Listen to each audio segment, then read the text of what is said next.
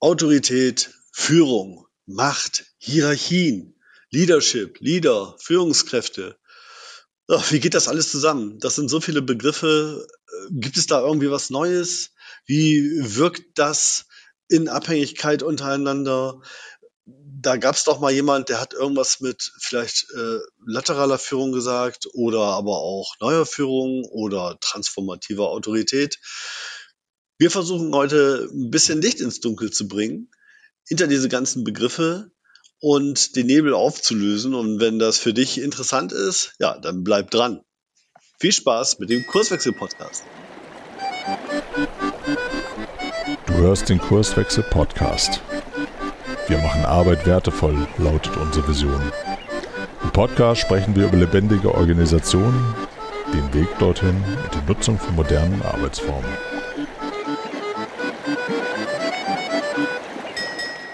Ja, moin, hier ist Frank Düsterbeck, der andere Frank vom Kurswechsel Podcast. Und ich freue mich, dass ich heute hier einen Gast begrüßen darf, den ich auch schon ja, lange kenne, wo wir aber immer mal wieder so temporäre Berührungspunkte hatten. Frank Baumann-Habersack und wie immer gilt, äh, unser Gast stellt sich selber mal vor. Frank, bitte, deine okay. Bühne. Ja, moin. Vielen Dank für die Einladung. Mein Name hast du schon gesagt und ich bin externer Wissenschaftler an der Uni Bremen, forsche dort zur Autorität, zur Führungsautorität und versuche meine Forschung in die Praxis zu bringen, indem ich einerseits mit Beratungs- und Begleitungsaufträgen zu diesem Thema meine Forschung finanziere und eben das, was ich da beforsche, auch in der Praxis mal anzutesten. Ist denn das, was ich da rausbekomme, hat das eine Praxisrelevanz? Ja, und das ist das, was ich tue. Ja, klasse. Du forschst zu Führung und Autorität. Das sind natürlich auch super spannende Themen, die uns alle hier gerade umtreiben. Magst du diesen Gegenstand deiner Forschung noch mal ein bisschen detaillieren? Ja, also ich habe viele Jahre ja mit Führung zu tun gehabt, auch selber als Führungskraft und mir war mehr oder weniger bewusst, was Führung überhaupt ist und was das mit Autorität zu tun hat. Und ich habe dann als Vater Kontakt bekommen zu äh, Büchern eines ähnlichen Psychologen, Heim Omer heißt der, und eines deutschen Psychologen, Arist von Schlippe, die sich mit Autorität und Erziehung widmeten oder beschäftigten. Und darüber ist mir erstmal bewusst geworden, wie die Verbindung eigentlich zur Autorität und Führung ist, auch in Organisationen, weil da gibt es viele Ähnlichkeiten, Parallelen. Es gibt natürlich auch Unterschiede. Und dann habe ich mich gefragt, wo gibt es denn da Literatur? Also Literatur auf einen Organisationskontext bezogen und die gibt es faktisch nicht. Also es gibt ein paar Bücher, aber nicht wissenschaftlich basiert. Und dann über berufliche Irrungen und Währungen und Krisen musste ich nochmal so vor, was haben wir denn jetzt, 23, vor etwa vier Jahren, musste ich nochmal eine, oder fünf Jahre, das ist fast schon her, musste ich nochmal eine Entscheidung treffen, was mache ich beruflich? Und dann habe ich ein Angebot bekommen, dazu wissenschaftlich zu arbeiten. Und so bin ich dann in die Wissenschaft gekippt, so formuliere ich das mal. Mhm. Und seitdem versuche ich mit einem Projekt, also empirischen Daten, Autorität und Führung in, für Organisationskontexte mal auszuarbeiten, weil das gibt es bisher nicht. Und das war für mich auch unglaublich, dass es das nicht gibt. Mhm. Es gibt zwar äh, bestimmte Forschungsprojekte und äh, Forschungsergebnisse, die sich aber nicht so speziell auf das beziehen, was ich beforsche. Und äh, das ist letztendlich die Transformation von Autorität. Also wie kann das Verständnis, was wir bisher von Autorität haben, wie kann sich das transformieren? Dazu gibt es mhm. gar keine Forschung, da bin ich tatsächlich der Erste.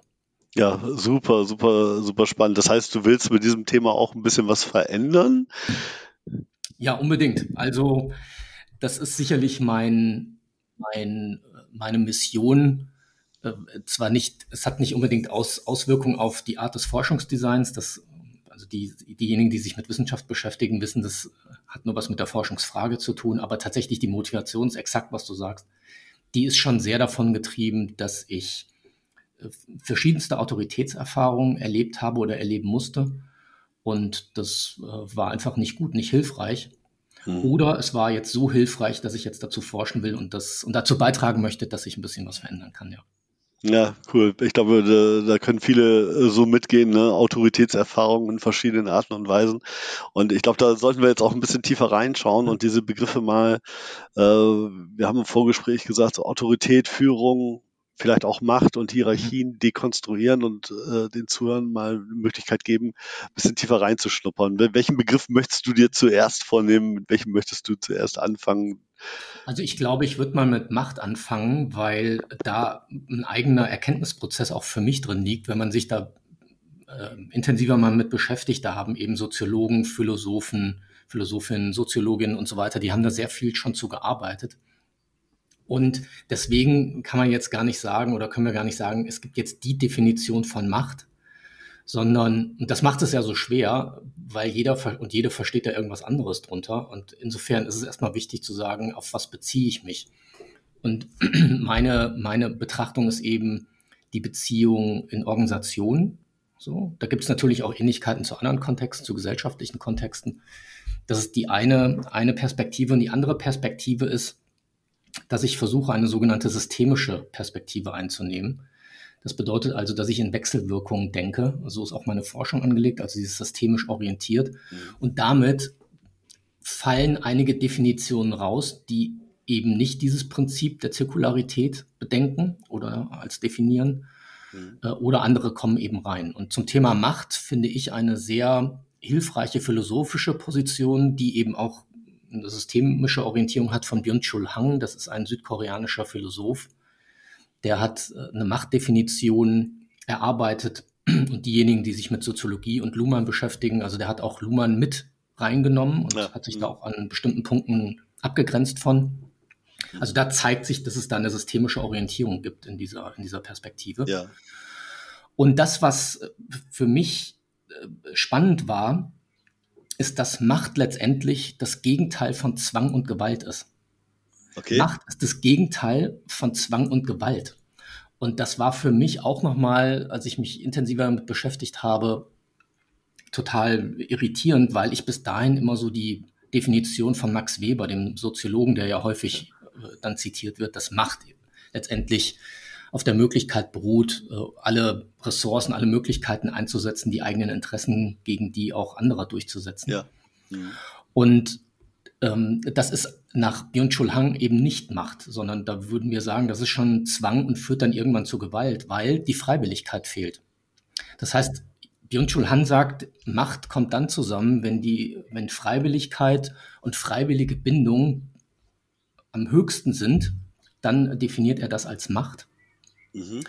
Und also letztendlich Freiheit ist, ist, äh, ist ein, ein Kriterium für, für, für Macht, was komplett gegen unserer, unserer herkömmlichen Idee von Macht ist, die wir, die wir sehen. Ja. Und ähm, letztendlich, wenn man das mal kombiniert dann mit der Idee von Autorität, würde es eigentlich heißen, Autorität repräsentiert Freiheit und äh, das Gegenteil von Autorität und Macht ist Gewalt. Mhm.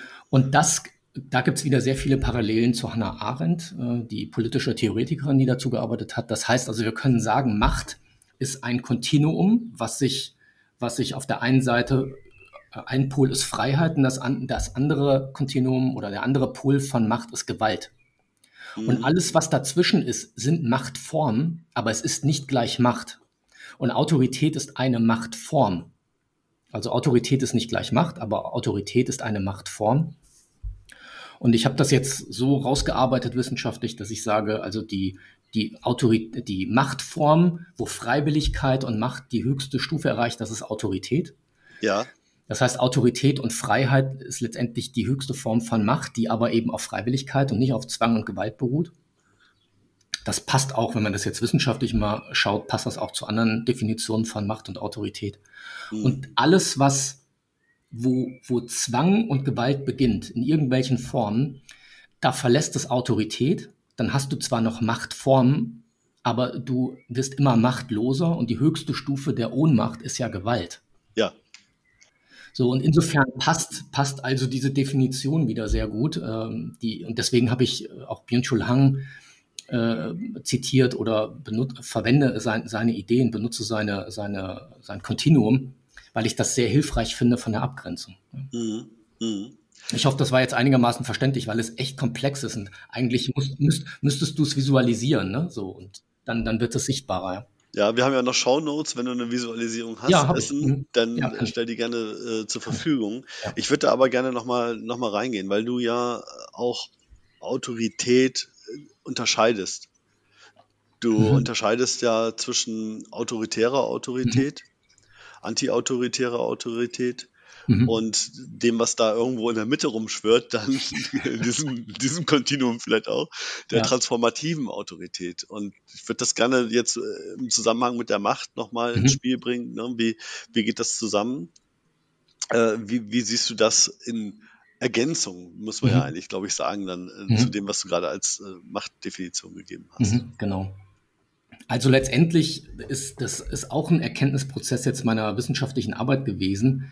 Eigentlich ist der, die Verwendung der, der, des Begriffs autoritäre Autorität ist eigentlich fachlich falsch, weil äh, wenn du autoritäre, eine autoritäre Haltung hast, dann äh, stehst du ja über jemand anderem und du hast das Recht, und das ist die Haltung dahinter, das muss man aus dieser Binnenlogik dieser Autoritätshaltung verstehen, hast du das Recht, andere zu bestrafen oder zu etwas zu zwingen, vielleicht sogar mit dem Einsatz von Gewalt. Also äh, ja, früher war es so patriarchale Autorität, die man auch autoritärer Autorität zuordnen kann. Die durfte ja auch strafen mit Gewalt, körperliche Züchtigung in den Schulen wurde früher noch geschlagen und so weiter. Ja, also damit ist das assoziiert. Das ist ja auch, das ist ja auch heute äh, in Teilen noch so, wobei es natürlich nicht körperliche Gewalt ist, sondern eben abgeleitet aus der hierarchischen Position, deiner formalen Position in Organisationen, Genau. du trotzdem ja ähm, Gewalt ausüben kannst, äh, indem du ähm, ja auch psychische äh, Gewalt oder Bestrafung, ja, äh, oder aber auch die Karotte vor der Nase nutzen kannst, um deine mh, ja, deine Ideen durchzusetzen oder das, das was du gerne hättest. Ne? Ja, genau. Und denjenigen zu zwingen, dann doch gehorsam zu sein und das zu machen, was du willst. Ne? Genau, was Ja. du sagst, die Interessen durchzusetzen. Und der Kreativität sind da gar keine Grenzen gesetzt, wie man Zwang und, und Gewaltformen finden kann. Leider ja. Also es gibt ja alle möglichen Arten. Und Richard Sennett, den ich da auch gern zitiere, ist ein amerikanischer Soziologe, der bezeichnet die modernen Formen von Gewalt als Beschämung. Also werden andere Leute Mhm. vor anderen lächerlich gemacht beispielsweise oder ausgegrenzt oder es wird Ja, mit Ausgrenzung Ausgrenzung. bedroht. Ne? Ja, So, ja. du gehörst nicht mehr mit dazu und so weiter. Ja. Das kennen wir natürlich alle. Ja. Und das sind letztendlich Gewaltformen oder Vorstufen von Gewalt. Das ist eine Form von Zwang auf diesem Machtkontinuum. Und eigentlich ist dann der Begriff autoritäre Autorität irrführend, weil Autorität auf Freiwilligkeit basiert. Ja. Das ist eigentlich paradox in dem Zusammenhang. Ja. Wir haben aber noch keine besseren Begriffe. Und ich hoffe, dass auch über meine wissenschaftliche Arbeit in den nächsten Jahren, ich werde ja weiterarbeiten dran, dass dann irgendwann äh, Begriffe vielleicht emergieren oder entstehen, die hilfreicher und präziser sind als autoritäre Autorität. Ja, das heißt also, autoritäre Autorität im Kern ist eine Überunterordnung, die das Recht hat, mit Zwang zu arbeiten und, und Folgen zu erzwingen, so würde ich das mal formulieren. Ja. Du bist dann auf diesem von dir dargestellten Machtkontinuum ja schon an einem Extrem. Du bist schon Richtung Gewalt ja. unterwegs, ja. Du bist Richtung Gewalt und Zwang unterwegs. Genau. Ja, und deswegen ist es ja fast das gleiche, denn sogar autoritäre Autorität. Genau, richtig. So, so kannst du es formulieren. Genau. Und antiautoritäre Autorität ist ja die Negation dessen. Also, was ich sehr gut persönlich aufgrund meiner Werte nachvollziehen kann, dass Leute sagen, ich möchte keinen Zwang und keine Gewalt ausüben, das lehne ich ab. Ja. Und das, dann kommt aber auch wieder das Thema äh, Autorität mit ins Spiel, weil Autorität einerseits auf Freiwilligkeit basiert, aber Autorität hat auch eine Funktion in sozialen Systemen, in Gruppen, in Teams und so weiter. Sie sorgt für Orientierung. Oder sie kann, sagen wir es mal so, sie kann für Orientierung sorgen. Lehnst du aber jetzt die Üb und damit ist ja Verantwortung äh, verbunden. Das heißt also, du musst ja irgendwie sagen, okay, dann, ähm, dann lass uns doch mal hier zu mir gucken, lass uns mal äh, über das Ziel diskutieren und so weiter. Das erzeugt ja Orientierungsmomente. Wenn du aber nicht bereit bist, das zu tun, weil du sagst, ich will das alles gar nicht. Also ich will weder gewalttätig sein, ich will nicht autoritär sein, aber ich will auch gar nicht für Orientierung sorgen. Die Leute sollen das selber machen, ich habe da gar keine Lust zu. Dann geht keine Orientierungswirkung von dir aus, weil du es ja ablehnst. Ja. Und dann ist eigentlich der Begriff antiautoritäre Autorität eigentlich auch fachlich nicht richtig, weil du da gar nichts machst. Also man könnte sagen, du machst nichts. Das, du erzeugst ein Vakuum eigentlich. Ne? Also das, das Vakuum, ist das, ja. was du machst. Ne? Genau. Ein, Entschei ein Entscheidungsvakuum oder Orientierungsvakuum oder So genau, ja. Und, und du sagst, mir ist, mir ist selbst die Freiwilligkeit ist mir egal. Ja, so, also die, du, du, man könnte sagen, du steigst eigentlich aus diesem Kontinuum aus. ja. Ja, also du sagst, macht ihr doch euren Kram, ich mache da gar nicht mit. So, insofern ist es, könnte man sagen, ja, dann kannst du eigentlich auch nicht von Autorität sprechen, aber auch da wieder, wir haben noch keine besseren Begriffe dafür. Ja. Und die transformative Autorität, das war ja tatsächlich die Innovation und das Bahnbrechende, äh, was Haim Omer, der israelische Psychologe, dann gemeinsam mit Aris von Schlippe äh, entwickelt haben. Die haben gesagt, okay, wir können auf diesem Machtkontinuum sein. Das haben sie so nicht gesagt, das interpretiere ich jetzt ja. aufgrund meiner Arbeit da rein. Wir können da bleiben, ohne dass wir Richtung Zwang gehen müssen, sondern wir können tatsächlich mit Freiwilligkeit arbeiten und äh, mit Gewaltlosigkeit. Und die haben die Psychologie des gewaltfreien Widerstands von Gandhi, Luther King, Gene Sharp und so weiter mit reingenommen, die ja auch kritisierbar ist. Da gibt es auch viele Diskussionen, ist Selbstgewalt nicht auch Form von Gewalt und so weiter. Das wäre jetzt ein philosophisches Seminar, könnte man da draus machen. Machen wir das nächste Mal dann. Machen wir das nächste Mal. Genau. Immer so 17 Stunden Podcast. ähm, so, aber was das, was das Tolle ist, und da würde ich sagen, ja, das kann man oder das können wir als Autorität bezeichnen, weil dort das in Übereinstimmung ist, was ich jetzt herausgearbeitet habe, weil dort Freiwilligkeit und Bezogenheit als Beziehungswirkung die höchste Form erreicht. Und das ist das, was Byung-Chul Han auch mit Macht bezeichnet. Das heißt, die höchste Wirkung entsteht in der Macht dadurch, dass jemand anderes etwas freiwillig tut, ohne dass er es muss. Das ist die höchste Form von Macht. Ja. Und das ist die Freiwilligkeit. Und das ist letztendlich die Idee auch von Autorität, dass Menschen also freiwillig folgen, weil sie das autorisiert, weil sie den oder diejenigen legitimiert haben zu führen und weil sie eine Transparenz darüber beispielsweise haben, dass das nicht ausgenutzt wird oder dass es für Ego-Prinzipien verwendet wird und so weiter. Mhm. Und ähm, das ist letztendlich die äh, transformative Autorität, die also auf diesem Machtkontinuum zwischen Freiheit und Gewalt genau auf dem Pol Freiheit ist und Freiwilligkeit. Ja. Magst du einmal eben ganz kurz das Wort transformativ mhm. da drin? Ich kann mich, ich weiß nicht, ob ich das noch richtig hinkriege. Ich kann mich an einen, einen Twitter Post, ein Tweet oder ich weiß nicht, wo du es gemacht hast, wo du, ich glaube, ein Wort dafür gesucht hast und mhm. äh, ich glaube, in die Welt gefragt hast, mhm. was fändet ihr gut? Wie bist mhm. du auf dieses Wort? Das, das, kommt von dir, ne? Ist das ja, genau, ja, genau. Also ich habe genau. das entlehnt aus, aus der pädagogischen Führungsforschung. Da gibt's äh, Carolyn Shields, die in den äh, USA Transformative Leadership ein Buch geschrieben hat, aber für den pädagogischen Bereich, also wie in Schulen äh, Klassen geführt werden können oder Schulen geführt werden können. Und sie hat ein, sie hat diesen Begriff Transformative genommen, weil sie sagt, es geht nicht nur darum, innerhalb der Schule, der Organisationsgrenze von Schule zu denken, sondern es geht auch darüber hinaus, die Machtasymmetrien, also diese Machtunterschiede außerhalb von Schule zu nivellieren. Du wirst sie nie du wirst ja Machtunterschiede nie wegmachen können. Das ist auch, ist auch gar nicht schlimm. Die Frage ist ja, wie gehst du damit um?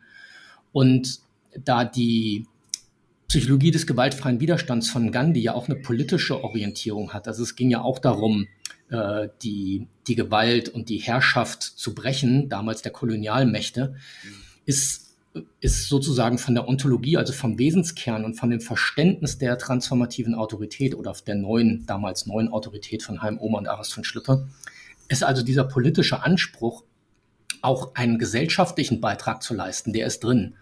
Mhm. Und dann habe ich gesagt, okay, wie kann ich, und dazu forsche ich ja, wie kann ich also diese Über-Unter-Orientierung die Führungskräfte haben, aber die auch MitarbeiterInnen haben, die ja auch in der Führungsbeziehung sind. Wie kann diese Perspektive, wie kann die sich wandeln in Richtung Gleichwertigkeit? Ja. Viele sagen dazu auch Augenhöhe. Ich finde das so ein äh, unkonkreterer Begriff, aber es geht in die Richtung. Also Gleichwertigkeit auf menschlicher Ebene. Ja, oder laterale Führung. Wir haben ja so viele verschiedene Begriffe. Äh, wir kommen vielleicht auch nochmal auf den Begriff Leadership äh, an sich. Ne? Genau. Und da ist es äh, so, das können trotz Hierarchieunterschieden kannst du auf einer menschlichen Ebene gleichwertig sein. Ja, ja also du kannst, äh, du musst dich nicht als Mensch über jemand anderen stellen, obwohl du in der Hierarchie übergeordnet bist. Das ist ja kein Widerspruch. Und das ist letztendlich das Prinzip der transformativen Autorität.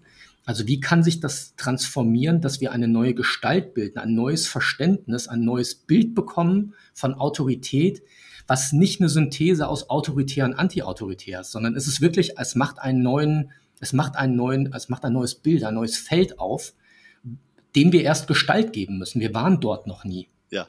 So, und das ist das, was, äh, was dieser Begriff transformativ äh, bedeutet. Also das heißt, er trägt dazu bei, eine Autoritätshaltung in die Welt zu bringen, die dazu beiträgt, Arbeits- und Führungsbeziehungen hin Richtung Gleichwertigkeit zu verändern, zu transformieren und der gleichzeitig dazu beiträgt, einen gesellschaftlichen Beitrag äh, zu liefern, die Machtasymmetrien in der Gesellschaft äh, ein bisschen zu nivellieren oder in Bewegung zu bringen was äußerst wünschenswert wäre. Ne?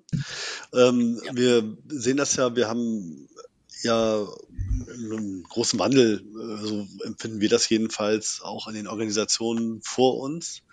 Das heißt, diese Organisationen sind gezwungen, heute natürlich der dynamischen Welt gerecht zu werden und viel, viel mehr Probleme zu lösen, die, die komplexer Natur sind. Mhm. Die Antwort auf solche Problemlösungen sind ja, dass wir mit möglichst vernetzten Gehirnen eine gute Lösung herstellen.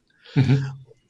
Das bedeutet aber auch für mich jedenfalls, dass diese vernetzten Gehirne ja in irgendeiner Art und Weise miteinander interagieren. Und wenn die eine gute Lösung, eine gute Entscheidung oder äh, Diskurs haben wollen, dann ist, ich bleibe mal bei den Begriffen, autoritäre Autorität oder Anti-Autorität natürlich total äh, ja, kontraproduktiv. Mhm. Ja, wir, wir brauchen eben genau das, was du forschst, du ja auch verkörperst, nämlich äh, die transformative Autorität, die es ermöglicht, dass selbstorganisierte Teams überhaupt vernünftig miteinander arbeiten, weil mhm. ansonsten mhm. haben wir dort wieder Machtgefälle, die durch Mikropolitik oder aber auch durch oben unten entstehen, die ja, die es vielleicht nicht ermöglichen, eine kreative, gute, innovative Lösung herzustellen. Mhm, ja, genau.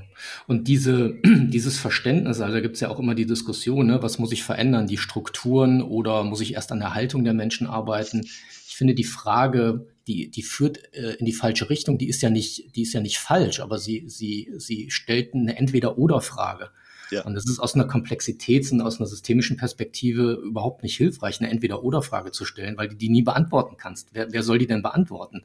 Es ist eher ein sowohl als auch und eine Gleichzeitigkeit. Ja. Und das macht es ja eben so schwierig, eben zu verstehen, dass wenn ich andere mentale Modelle im Kopf habe, das heißt, wenn ich andere innere Landkarten habe, kann ich überhaupt die Qualität von alternativen Strukturmodellen überhaupt erst erkennen? Beziehungsweise ich bin auch, ich verstehe überhaupt, was, was Mitverantwortung dann bedeutet, dass diese, dass diese anderen Strukturmodelle überhaupt wirksam werden können, so wie es eigentlich gedacht ist. Mhm. Habe ich diese mentalen Modelle nicht, ja, werde ich irgendwann wieder das doch so, so anwenden. Und das ist, das zeigt ja auch äh, die nachfragende Diskussion in, im sogenannten agilen Umfeld, in dem ich öfter tätig bin, die dann nach ein paar Jahren erkennen, die Methoden ist super, aber trotzdem rutschen wir immer wieder in traditionelle Formen von Führung und Folgen zurück. Ja, weil die, der, der innere Lernprozess, der Bewusstseinsprozess letztendlich, der hat nicht Schritt gehalten mit der schnellen Strukturveränderung. Und dann passt das nicht zusammen. Und ich glaube, das genau. ist jetzt ein zentraler Punkt, an dem wir sind, dass es ganz tolle Methoden und, und wirklich hilfreiche Strukturmodelle auch gibt.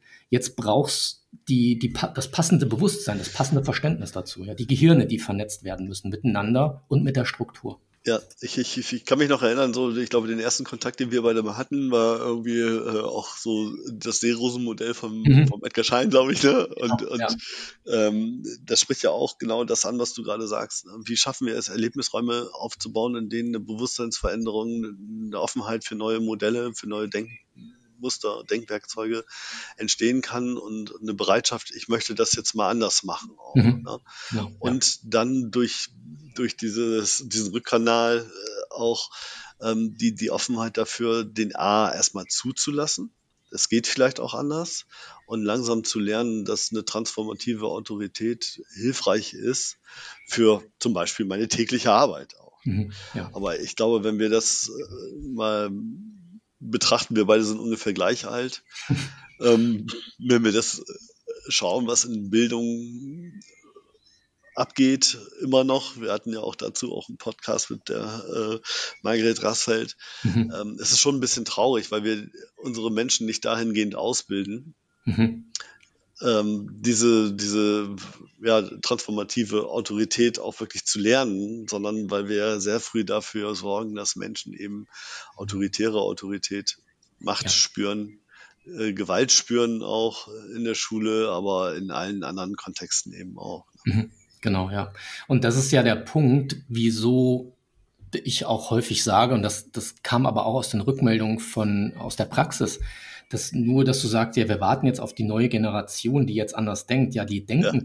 die denken schon teilweise anders, aber sie sind einfach über, was ich, je nachdem, wie lange sie in der Schule waren oder sein mussten, sind sie trotzdem sozialisiert in diesen Gewohnheitsstrukturen, mentalen, mentalen Strukturen.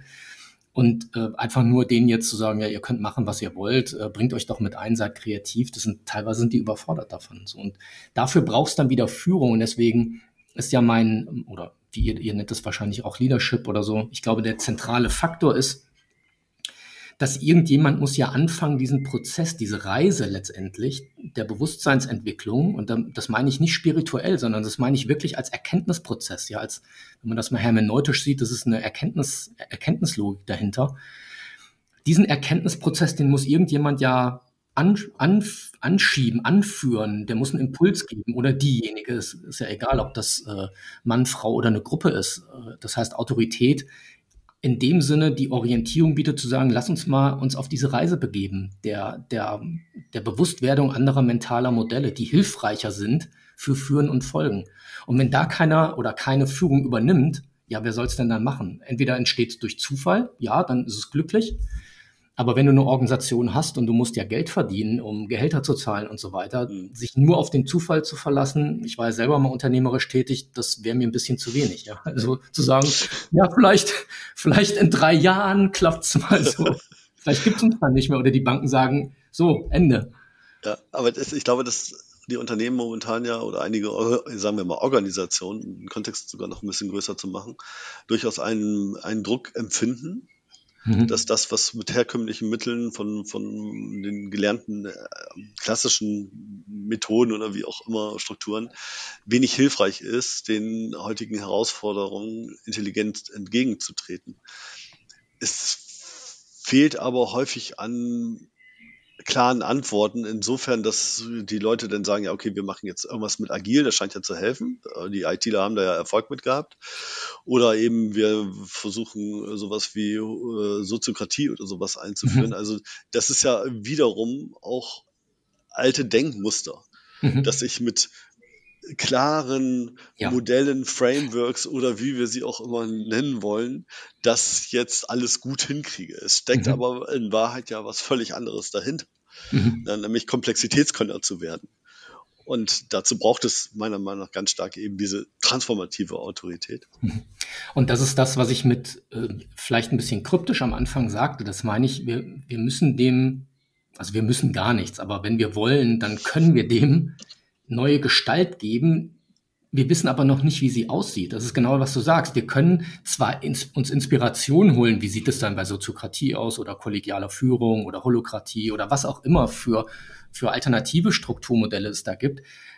Nur wie das konkret dann in deiner Organisation für dein Team ist, das kann dir keiner sagen. Und machst du, lehnst du dich zu sehr an, an den klassischen Modellen an, dann kann es sein, genau das, was du sagst, du reproduzierst wieder die traditionellen mentalen Modelle, das traditionelle Bewusstsein, was da innen drin ja ist, ja. das wird wieder aktiviert. Und insofern sage ich auch, und das ist auch ein Grund, warum ich das transformativ nenne, weil es nicht schnell geht. Das mhm. geht nicht schnell und ich bin mittlerweile so weit, dass ich auch bei Impulsvorträgen sage, die meisten Leute, die dann im Raum sitzen, werden das vor ihrer Rente gar nicht mehr erleben dass die Gestalt wirklich sich, also sie werden vielleicht den Beginn dieser Gestaltbildung erleben, aber das geht weit über unsere Lebenszeit hinaus. Also das heißt, das, was wir tun, ist teilweise schon für die nächsten oder übernächsten Generationen. Äh, also die Gestalt wird sich dann erst äh, da gebildet haben oder immer mehr ausbilden. Und damit klarzukommen, also mit etwas zu starten, wo du nicht direkt sofort Nutzen ja. hast, sondern wo du sagst, ich vertraue darauf, dass die, die nach mir kommen, vielleicht dann daran weiterarbeiten. Ich bin aber auch fein damit, wenn die sagen, was war denn das für ein Schwachsinn? Und sie, sie, sie tragen es zu Grabe. So, und mhm. damit mit deinem Ego klarzukommen und auch zu sagen, ja, dann, dann hatte ich eine gute Zeit, ich habe danach gestrebt, mehr ging halt nicht, aber das habe ich getan. Diese Klarheit zu haben, in Unklarheit zu bleiben und in eine unklare Zukunft zu investieren, das ist eine Grundentscheidung, die du treffen musst, wenn du dich mit so einer transformativen Haltung beschäftigst. Ja, also da gibt es ja immer so das Beispiel, das habe ich vom Kollegen gehört, der sagte, ja, diejenigen, die früher die Kirchen gebaut haben, ja, die Kirchen, die haben ja teilweise mehrere hundert oder andere Bauwerke. Also warum haben die Leute damals angefangen? Die hätten ja auch sagen können, ich habe doch von dem Bauwerk überhaupt gar nichts. So, aber die haben es gemacht. Also ich glaube, dass das ein, dass wenn wir uns mit bestimmten Missionen, das hast du ja am Anfang gesagt, so was ist deine Mission oder was ist deine Motivation, das zu machen. Ich glaube, wenn du dich mit einer grundlegenden Idee von Menschsein beschäftigst und verbindest, dann kannst du auch sowas machen, auch wenn das über deine Lebenszeit hinausgeht. Hast du das nicht, sagst du, ich will eben nur meinen kurzfristigen Erfolg, der mir was auch immer sichert, das ist ja auch in Ordnung, aber dann ist diese Haltung eben nichts für dich. Ja. Dann musst du irgendwas anderes machen. Und das ist für mich ja ganz viel, was du auch propagierst, ohne autoritär zu sein. Ohne zu äh. missionieren, genau. Das ist ja auch wieder paradox, ne? Genau. Ja, ja, aber hat, hat für mich äh, irgendwie auch sehr viel mit sogar gesunder Menschenverstand zu tun. Also das, was uns als Menschen ausmacht und Menschlichkeit ausmacht, äh, ist da der, der Kern irgendwo drin. Ja, ja, also der Humanismus sicherlich und das Mehrgenerationale, was uns ja auszeichnet. Also hätte es unsere Eltern nicht gegeben, unsere Großeltern wird es uns heute auch nicht geben. So und die und deren Arbeit an Gesellschaft, an was auch immer. Und ich glaube, da mal wieder einen Blick drauf zu werfen und uns nicht so als Dreh- und Angelpunkt der Welt zu sehen, sondern wir sind eingebunden einfach in Zeitverlauf. Vor uns waren sehr, sehr viele Menschen, nach uns werden sehr, sehr viele Menschen kommen Vielleicht auch ein paar weniger leider durch äh, die Klimakatastrophe, aber es, es wird irgendwie immer weitergehen. Äh, und sich in, in, dieses, in diese Generationenreihenfolge reinzubringen und da seinen Beitrag zu leisten, äh, äh, ohne verrückt zu werden und trotzdem mit guter Laune und stetig daran zu arbeiten. Ich glaube, das, so, das ist das Prinzip so, ja. Also, weil sonst könnte man auch morgens liegen bleiben und sagen, warum stehe ich heute? Genau. Ja. ja. Frank, super, vielen, vielen Dank. Wenn man, wir haben jetzt nicht genau im Detail geklärt, wie sieht transformative Autorität aus. Na? Ne? Ich würde das auch einfach jetzt offen lassen und mhm. dir nochmal das Wort geben, dass wenn man sich da weiter informieren möchte und ins Detail reinschauen möchte, wo kriegt man weitere Informationen? Wo hättest du einen Tipp an die, die Hörer und Hörerinnen? Wo sollen die hingucken? Also mal abgesehen davon, dass sie natürlich dein Buch lesen sollen. Das Buch, das Buch können Sie lesen tatsächlich, ja das, das bringt auch schon einen ganz guten, ganz guten Einblick. Ich, ich glaube, was, was ganz spannend sein könnte, ich habe, das ist so ein populärwissenschaftlicher Artikel, der ist jetzt gerade erschienen in der äh, Zeitung, Zeitschrift Wirtschaftspsychologie aktuell. Ähm, die ist noch gerade, äh, oder das ist erhältlich natürlich, da findet sich so auf so drei Seiten, drei oder vier Seiten, findet sich wirklich eine Verdichtung, was das mhm. ist. Ich glaube, das ist echt ein guter, ein guter Einstieg, so wie so eine Art Mini-Einführung in die transformative Haltung zur Autorität. Ich glaube, das ist echt, echt hilfreich. Klasse. Äh, und ansonsten, ja, was, was, was mir auch persönlich helfen würde, was aber auch eine Wechselwirkung hat, ich finanziere mehr meine Forschung selbst und wenn äh, die Leute wollen und sich einen kleinen Beitrag ähm, mir geben wollen für meine Forschung, kannst du Crowd, meine Forschung crowdfunden. Und wenn du die, wenn du das machst, das ist wirklich ein kleiner Beitrag monatlich, dann äh, gibt's von Zeit zu Zeit meine Artikel oder auch das Fachbuchkapitel, wo ich jetzt zu Autorität und Macht und Gewalt und Freiheit gearbeitet habe wissenschaftlich. Das heißt, die Crowdfunderinnen, die bekommen dann auch diese Beiträge und Artikel und darüber kriegst du ja auch eine Information, was letztendlich die transformative Haltung zur Autorität ist. Cool. Und ich würde sagen, ähm, YouTube mal oder so, weil es gibt mittlerweile auch ein paar Videos von mir, wo ich das auch ein bisschen erkläre. Es gibt so sieben Elemente, das sind so Verhaltensideen, die du in eine Führungsbeziehung einbringen kannst, wo du, wo du experimentieren kannst, eben genau nicht ein starres Modell anwenden, sondern wo du sagst, ah, ich krieg jetzt hier Verhaltensideen. Wie kann ich jetzt mal meine Führungsbeziehung auf Basis dieser Haltung, meiner inneren Einstellung mal anwenden? Wie kann ich da probieren, mal die Führungsbeziehung anzureichern? Um einen Transformationsprozess zu initiieren oder den, den es schon gibt, anzureichern oder so. Ich glaube, das, das wäre vielleicht ein ganz guter, guter Startpunkt. Klasse. Und wir werden das verlinken in den Show Notes, was mhm. verlinkbar ist. Oh ja, cool. Und das ja. wird auch, äh, ich setze dich jetzt mal autoritär unter Druck. Nicht der letzte Podcast gewesen sein, den wir beide vielleicht auch machen. Ich stelle es mal als Frage. Ich würde mich freuen, Frank. Ja, ja, gerne. Vielen, Dank, dass du dir die Zeit genommen hast, äh, uns da tiefe Einblicke in das Thema Autorität, Macht, Führung, Hierarchie auch mitzugeben. Danke, danke für die Einladung. Schön, dass du wieder reingehört hast. Mehr Infos zu uns und diesem Podcast findest du unter www.kurswechsel.jetzt.